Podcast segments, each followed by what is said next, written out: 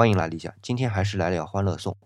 曲筱绡拉着小青云一起去吃饭，这顿饭可不只是他们两个女孩子一起吃，而是还有曲筱绡的爸爸妈妈。在饭桌上，我们看到曲筱绡和小青云在一起聊天，也没有过多的和他的父母有太多的交流。而在一旁的父母呢，看着曲筱绡和小青云聊天，也在对自己的女儿品头论足，也是一番满足。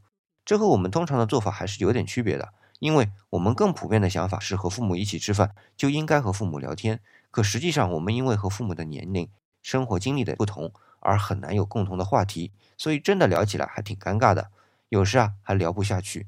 而像曲筱绡那样，索性就和朋友聊自己感兴趣的话题，在父母面前展现自己有活力的一面，对于父母来说也是一种满足。所以和父母一起吃一顿饭，可以很尴尬，也可以很自然，这不也是一场人事吗？更多的人事。这个周末关注理想主义周末说剧系列，那里有更多的欢乐颂。